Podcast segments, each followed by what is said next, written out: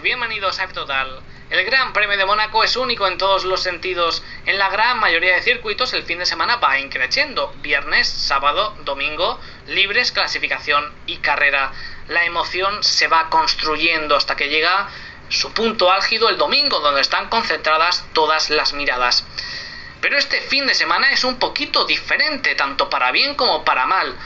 Siguen estando las miradas concentradas el domingo, ya que es el día más importante, es donde se reparten los puntos, pero la emoción está casi más concentrada en el viernes y sobre todo el sábado. El viernes es un acontecimiento el ver a unos nuevos coches de Fórmula 1 rodando por las calles del Principado. Es un momento muy especial. Son los libres que más disfruto seguramente de toda la temporada y la clasificación y de lo mismo es emoción a flor de piel y si tenemos encima sorpresas como las que hemos tenido en el día de hoy, pues se multiplica por dos y por tres. Y suele ser el punto de más emoción de todo el fin de semana porque en estas últimas temporadas, si la lluvia no ha hecho acto de aparición, hemos tenido unas carreras muy monótonas. Yo creo que esa sería la palabra que más las podría definir. Porque sí, tú ves el circuito, lo ves todo rodeado de vallas y dices, ostras, esto puede tener lío, puede tener follón, banderas amarillas, safety cars, virtual safety cars, banderas rojas incluso. Pero lamentablemente es que estos últimos años ni siquiera hemos tenido eso. Que pueda dar un vuelco a la carrera en un momento dado, que pueda cambiar las estrategias, que les pille a contrapié a ciertos equipos. No, no hemos tenido nada de eso. Han sido, han sido carreras muy tranquilas, sin sobresaltos y sin esas cosas que aportarían cierto picante. Y yo lo que espero esta temporada, ya que, como bien sabemos, es prácticamente imposible el ver adelantamientos en igualdad de condiciones por las características que tienen estos monoplazas y por la estrechez y los puntos de adelantamientos que tiene este circuito de Mónaco, pues yo lo que quiero ver es una carrera con follón. A mí lo que me gustaría ver es una carrera en la que tengamos safety cars, en las que tengamos virtual safety cars, en las que tengamos banderas rojas y que en un momento dado pueda dar un pequeño vuelco a la carrera y que encima tengamos tensión constante con pilotos muy cerquita, que aunque no se puedan adelantar, en un momento dado sale ese safety car, que puedas aprovechar estratégicamente y que dé un vuelco a, la misma. Eso es lo que me gustaría ver el día de mañana y eso sí, las banderas amarillas, los safety cars y banderas rojas sin que sea un accidente grave ni nada por el estilo. Toquemos, toquemos madera, aunque el peligro siempre está ahí por las calles del Principado, porque si no, pues va a ser una procesión, va a ser una carrera muy monótona en la que pocas oportunidades se van a poder dar, ni siquiera en la salida y ni siquiera con esa variedad estratégica. Y hay que decir que aunque no se ha dado en estos últimos años, se podría dar en cualquier momento. El trazado se presta a ello. Y también tengo que decir que la carrera de 2019, por ejemplo, me gustó bastante. Es un poco el Gran Premio de España de este año, en la que hubo una persecución entre Verstappen y Lewis Hamilton, hubo tensión constante. No le podía pasar, pero siempre estabas con esa tensión constante de lo que iba a suceder a continuación. Esa claramente es una de las claves de esta carrera, pero hay más, hay muchas más. Así que vamos con el última hora con noticias que tenemos, además muy importantes, porque a esta hora de la noche no está confirmado quién va a salir en la pole, ¿sí? Como estáis escuchando, tal cual. Vamos a escuchar eh, reacciones, eh, vamos a ver los ritmos y las claves de este Gran Premio de Mónaco antes de que se apaguen los semáforos. Estoy deseando porque podemos ver cosas muy interesantes ya que hay varios pilotos en posiciones en las que no deberían estar, aunque según el ritmo que han demostrado sí que deben estar ahí. Vamos a comenzar con esa noticia de última hora y con esa duda que tenemos actualmente con Charles Leclerc. Recordemos ese accidente que ha tenido Charles al final de la, de la Q3, que entre comillas podríamos decir que le ha valido la pole, pero debido al impacto estaban muy preocupados en la escudería y Charles al bajarse del monoplaza lo ha dicho a, los micrófonos por la caja de cambios. Si hay un toque fuerte en la parte trasera del monoplaza, lo primero que puede resultar dañado, además con cierta facilidad, es esa caja de cambios. Así que tendría que ser inspeccionada por la escudería Ferrari y si tuviera que ser cambiada porque está dañada, serían cinco puestos de sanción en la parrilla de salida. Por ello, bueno, ahora vamos a ver las, vamos a escuchar las palabras de Max Verstappen. Es absurdo el pensar que Leclerc ha hecho esto a posta, porque si tiene que cambiar la caja de cambios es peor el remedio que la enfermedad. Perder un puesto o dos o, quedarse la pole, no sabemos qué es lo que hubiera sucedido si no hubiera tenido ese, ese accidente. Así tiene que penalizar con cinco puestos, pues el salir en la, en la sexta posición. Está claro que es mejor la primera opción. Vamos con esa investigación que ha tenido lugar justamente después de ese accidente por la escudería Ferrari para comprobar si hay daños en esa caja de cambios y si requería su sustitución. Pues al parecer en los exámenes preliminares Ferrari no ha encontrado daños en esa caja de cambios. Esa es la primera inspección que, que han realizado. Eso sí, no está todavía seguro al 100% que Leclerc no vaya a tener que cambiar esa caja de cambios y obtener esa penalización de 5 puestos. Mañana por la mañana, o sea, dentro de unas pocas horas, a primera hora de la mañana, Ferrari la volverá a examinar, hará las últimas comprobaciones. Si todo está correcto, podrá Leclerc partir desde esa primera posición y no habrá ningún problema. Pero si en las últimas comprobaciones descubren algo anómalo, pues tendrían que sustituirla y esas cinco posiciones de sanción le harían partir desde la sexta plaza. Así que tendremos que esperar unas horas más para conocer la decisión final. También se ha comentado que Ferrari está intentando demorar esta decisión hasta la, hasta última hora para que sus rivales no conozcan qué es lo que va a suceder. Esa es una buena noticia para los tifosi, eso es lo que se puede contar a, esta hora de la noche. Ferrari en esa primera inspección no ha encontrado daños en esa caja de cambios y si todo va según lo previsto, Charles Leclerc saldría desde esa primera posición, aunque no está 100% asegurado. Eso se hará mañana, mañana por la mañana. Así que estaremos muy pendientes y cualquier cosita os la dejaré por ahí por los comentarios, cualquier noticia de última hora y también pues me podéis seguir en Twitter y ahí estaremos, estaremos comentándolo. Y esto es lo que ha dicho Max Verstappen acerca del accidente de Leclerc. O sea, nada que ha sucedido ese accidente, la radio de, de Verstappen echaba humo pero humo literalmente estaba soltando una por la boca desahogándose porque ha sido un, ha sido un fastidio para él. Imaginaos, venía con el primer sector en vuelta rápida, morado, y el segundo estaba mejorando sus microsectores, así que iba para arrebatarle esa primera posición, salir desde ahí, pararse, tener una carrera tranquila y evitarse líos y problemas que puedan surgir. Y no es lo ideal, pero supongo que al bajarse del coche, al haber visto esa clasificación y haberlo pensado más detenidamente, dice, pues ostras, ni tan mal, tengo la oportunidad de ponerme líder mañana del, del campeonato. Pero conocemos la ambición de Verstappen, estaba bastante fastidiado y aún así, esto ha dicho, de y su accidente. Creo que marca la diferencia cuando un tipo comete un error y golpea la pared o lo hace intencionadamente. Si Charles estacionaba allí con un alerón delantero roto, sería una historia diferente. Simplemente golpeó la pared y terminó donde yo terminé dos veces. Es una lástima. Y justamente ahí estaréis viendo en pantalla, muy rápido, muy breve, la comparación del accidente que tuvo Verstappen en los Libres 3 de hace tres temporadas, de 2018, y el de Leclerc, que son accidentes calcados. Así que Verstappen sabe de primera mano qué se siente, qué es lo que sucede cuando te golpeas ahí y si lo puedes hacer a propósito o no. Y él comenta que no cree bajo ningún concepto que esto se haya hecho adrede para parar la sesión y quedarse con ese mejor tiempo. No ha sido intencionado, sino que ha sido genuino y ha sido natural. Ha sido un error de pilotaje. Nuevo Speed Stick Feel y su tecnología de fragancias exclusivas que potencializan tus emociones. Te protegen contra el sudor, poniéndole más feeling a lo que te apasiona. Nuevo Speed Stick Feel. Muestra tu pasión, no el sudor. Soy Priscila Frank, candidata a diputada del Distrito 14 de Guadalajara y quiero compartirte parte de mis propuestas parte de Charles, que estaba intentando tirar para extraer lo que ya no había del SF-21, porque estaba haciendo una actuación los dos pilotos de Ferrari fuera de, fuera de lugar, pues ha acabado contra las protecciones, algo que puede suceder en este trazado de Mónaco. Así que yo creo que eso de la intencionalidad, no, no intencionalidad, tiene poco debate, pero bueno, si queréis, eh, si pensáis algo diferente, pues déjamelo por ahí por los comentarios yo no tengo ninguna duda de que ha sido un error de un error de pilotaje. Vamos con las estrategias que como siempre van a jugar un papel fundamental, aunque en este caso no tanto como en otros circuitos, lamentablemente. El Gran Premio de Mónaco de 78 vueltas tiene, tiende a ser razonablemente sencillo desde el punto de vista estratégico, como una carrera, una sola parada, con una ventana de paradas de boxes bastante amplia y una serie de posibilidades diferentes. Las dos variables principales que gobiernan la estrategia son los coches de seguridad, un hecho común en Mónaco, con tres paradas después de los contactos con el muro hoy, y el clima, aunque el pronóstico de la carrera es seco para mañana, las condiciones meteorológicas en la costa mediterránea en esta época del año pueden ser extremadamente variables.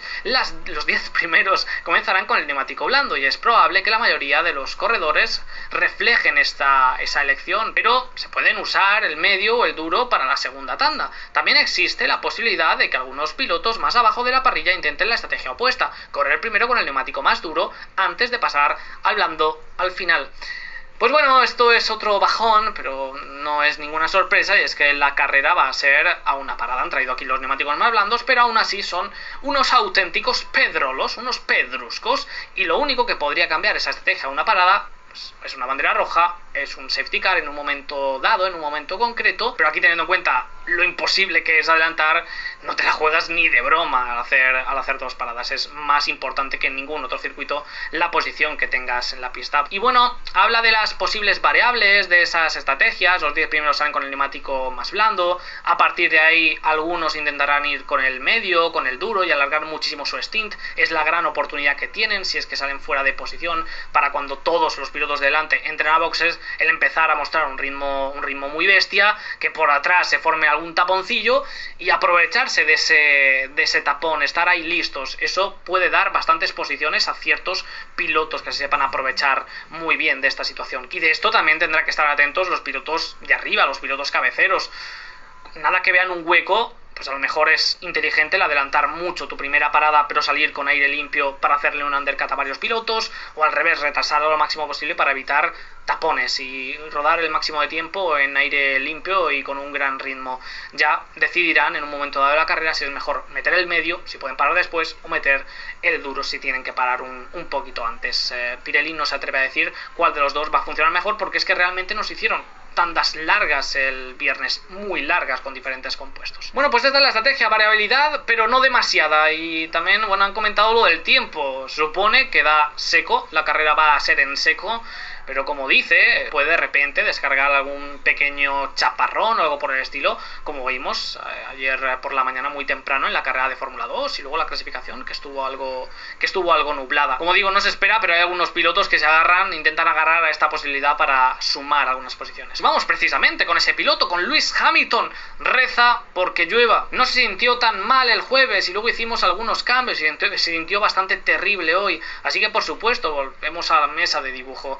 Que desde mi punto de vista simplemente tenía una gran falta de agarre, lo que luego te lleva a la sobremarcha y comienzas a tratar de sacar más provecho de ella sin fin, no mejora.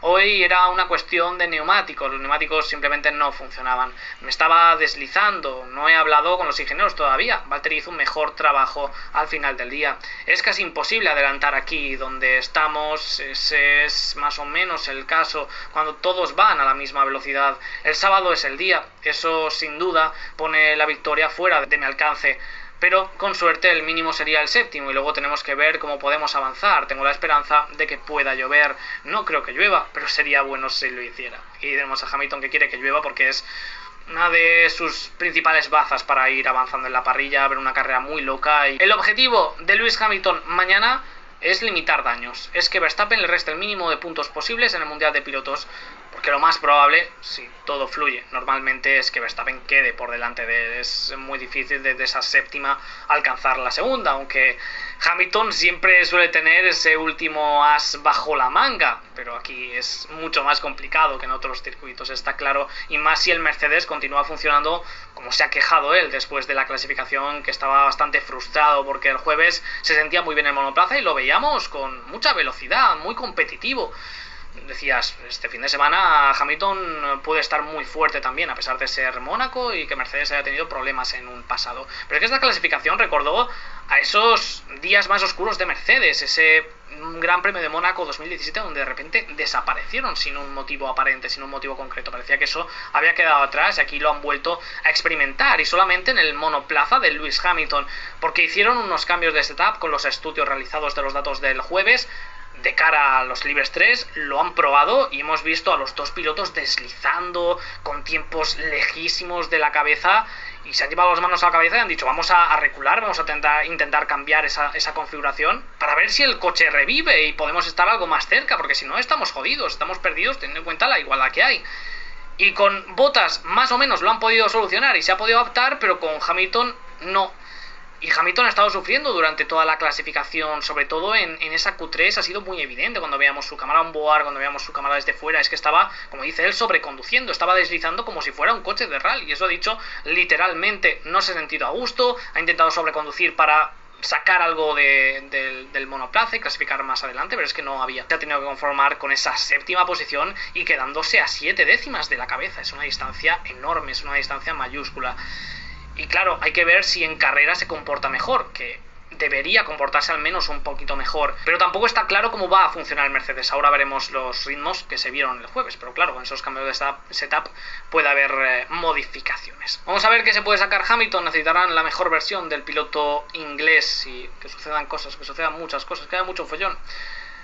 Vamos a continuar con un Carlos Sainz que estaba sumamente cabreado. Estoy muy decepcionado para ser honesto, es una cosa difícil de aceptar, de digerir. No es que todos los días de tu vida tengas la oportunidad de conseguir la pole en Mónaco, porque hoy definitivamente tuve el ritmo para hacerlo, pero debido a las circunstancias no lo hice. Es un día frustrante para mí. Primer intento, perdí dos o tres décimas en el último sector en comparación con mi mejor vuelta, así que sabía que había un 1.10.2, un 1.10.1 con la evolución de la pista. Tenía mucho tráfico, Pérez en la curva 1 y ya perdí una décima, pero luego estaba recuperando el tiempo de vuelta y sabía que tenía el tiempo de vuelta en el último sector, ese que había perdido anteriormente.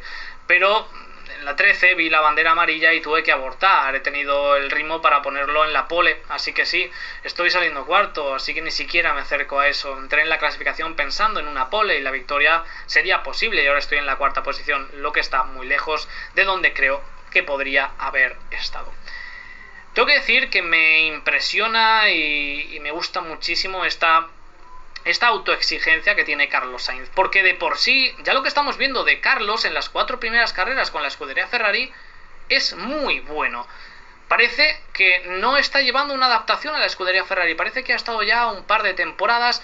No se nota como en otros pilotos esos altibajos. Es el que mejor se ha conseguido adaptar y, y, ya se está exigiendo, ya se está pidiendo más. Sabía que tenía la pole al alcance de su mano, había estado con muchísima confianza el resto del fin de semana y como dice él, no todos los días se pueden conseguir una pole en Mónaco.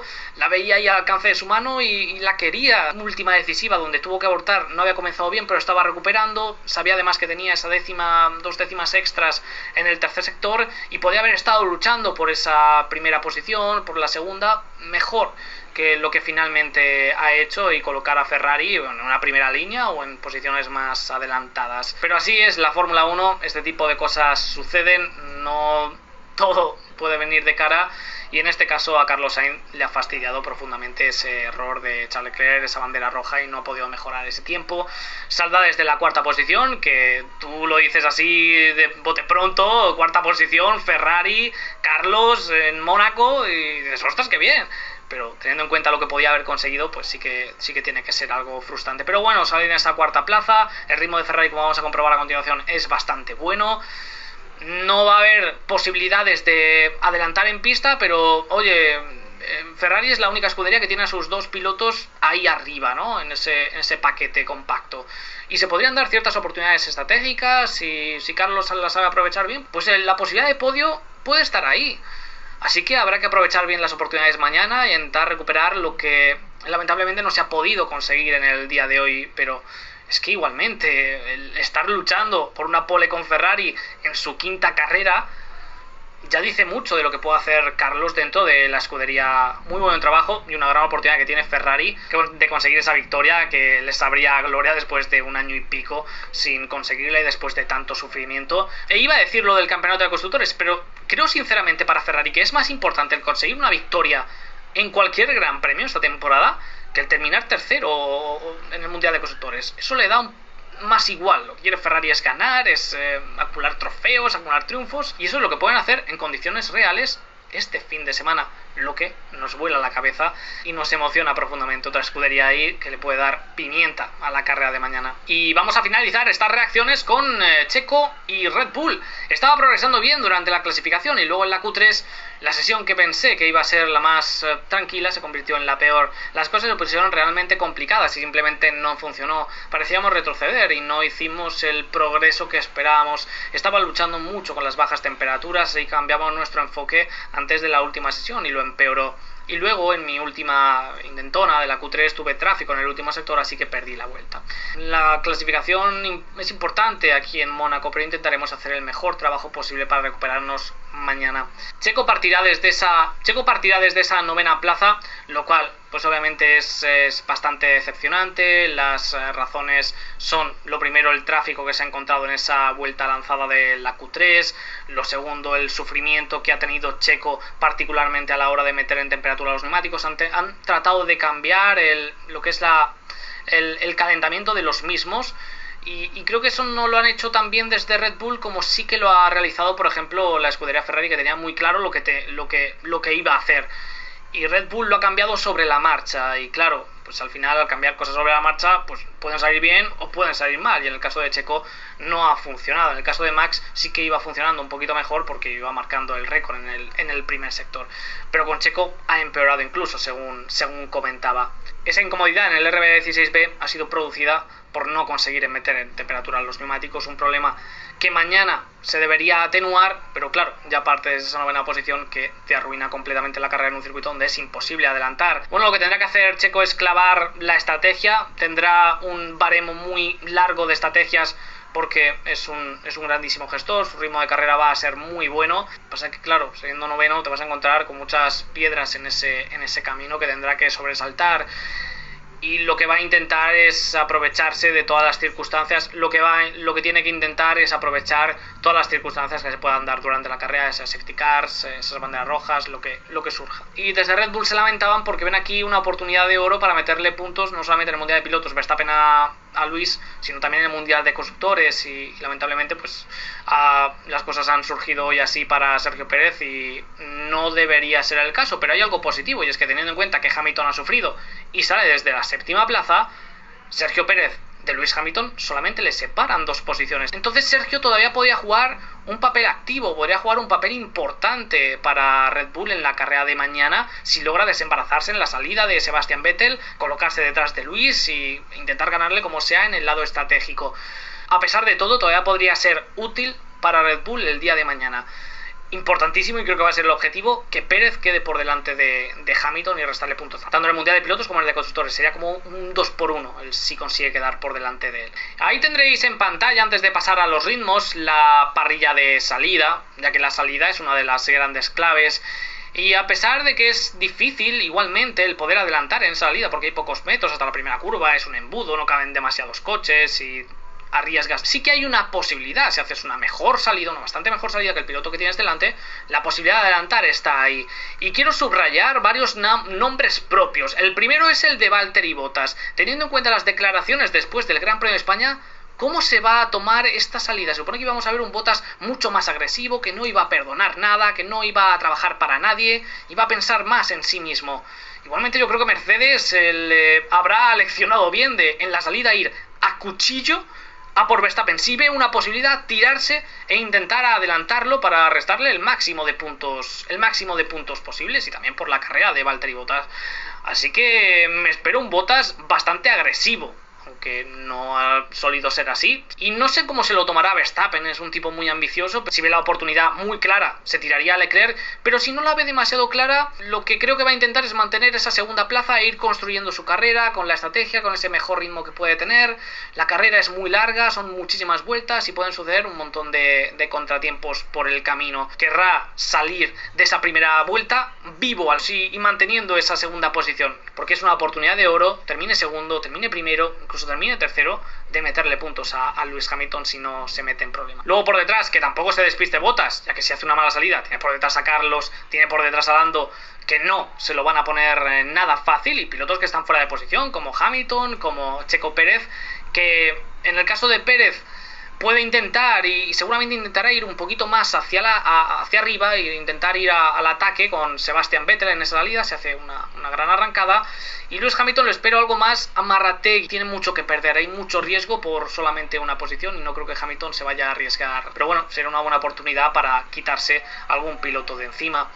Y bueno, ya por último, ahí tendréis los ritmos. Eh, y bueno, ya por último tendréis ahí en pantalla los ritmos que vimos el jueves. Fueron tandas muy cortitas, así que pocas conclusiones se pueden sacar, pero estos serían más o menos los ritmos que nos vamos a encontrar mañana durante esa carrera. Red Bull sería la que más ritmo tendría, así que Verstappen partiría con esa ligera ventaja encima de los Mercedes, el que menos ritmo de carrera el que peor gestión suele tener es Valtteri Bottas, aunque este fin de semana lo estamos viendo muy sólido, lo estamos viendo muy fuerte, adaptándose a todo tipo de circunstancias. Así que interesante ver esto. Según lo que vemos aquí, Hamilton tendría ritmo como para ir hacia arriba, pero claro, sabemos la complicación que hay aquí a la hora de adelantar y con esos cambios de setup, el problema es que no sabemos cómo ha afectado al coche en condiciones de, de tanda larga, así que para ello tendremos que esperar a mañana.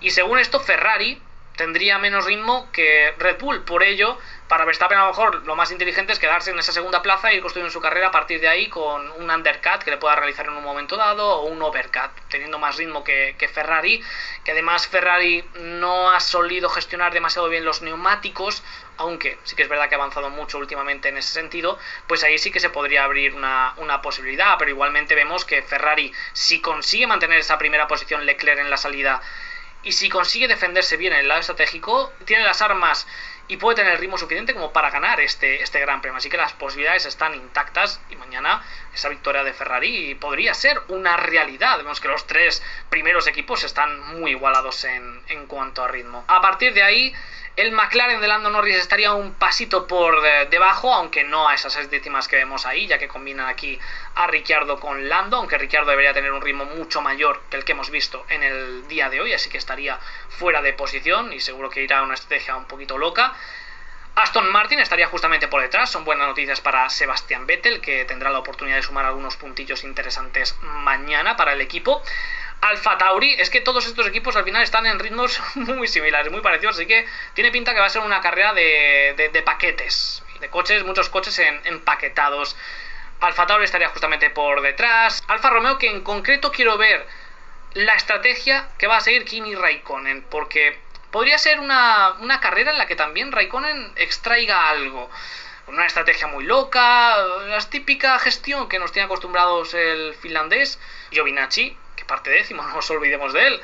Alpine lo tiene complicado porque encima, como vemos aquí, no tendría ni siquiera ritmo de carrera en esas tandas largas, aunque si han tenido problemas de calentamiento de los neumáticos, mañana esos problemas deberían disminuir y Fernando poder ir un poquito hacia adelante. Pero eso ya dependerá de, estrategias y que puedan aprovechar ciertos tapones que se pudieran dar en un momento de la, de la carrera. Por detrás Williams y por último Haas, que estaría a una gran diferencia del siguiente clasificado. Así que vamos a ver esa lucha entre Mick Schumacher y Nikita Mazepin. Schumacher que podrá partir, aunque lo hará en última posición después de haber cambiado encima la caja de cambios. Y que nada que sepamos qué es lo que va a ocurrir con esa caja de cambios de la escudería Ferrari. Todo estará listo, visto para sentencia en este este Gran Premio de Mónaco.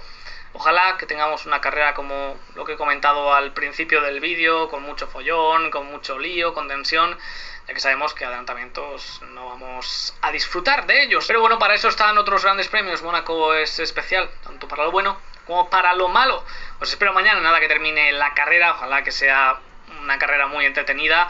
En el resumen de la misma, comentando todo lo que suceda. Y nada, dejadme en los comentarios qué opináis, vuestra porra, dejadme ahí los tres primeros clasificados, quién pensáis que va a ser el podio, a ver quién consigue acertar. Recuerdo que en la descripción tenéis el Indie Stand Gaming, el patrocinador del canal. Cualquier videojuego que necesitéis en formato digital lo tendréis ahí al mejor precio. Y aparte, aprovechar ese pedazo, apoyaréis el canal comprando desde ahí. Tenéis oferta que se va renovando día tras día de todas las plataformas, así que sale un vistazo si os interesa. Y también el sorteo que estamos organizando con Instant Gaming del videojuego que vosotros elijáis, el que queráis de toda la tienda. Faltan poquitos días ya para que termine el sorteo de este mes de mayo. Así que echadle un vistazo y participar si no lo habéis hecho todavía todo ahí en la descripción. Dejadme en los comentarios qué opináis, suscribíos, dejamos el like y nos vemos en el próximo vídeo, chicos. Hasta luego.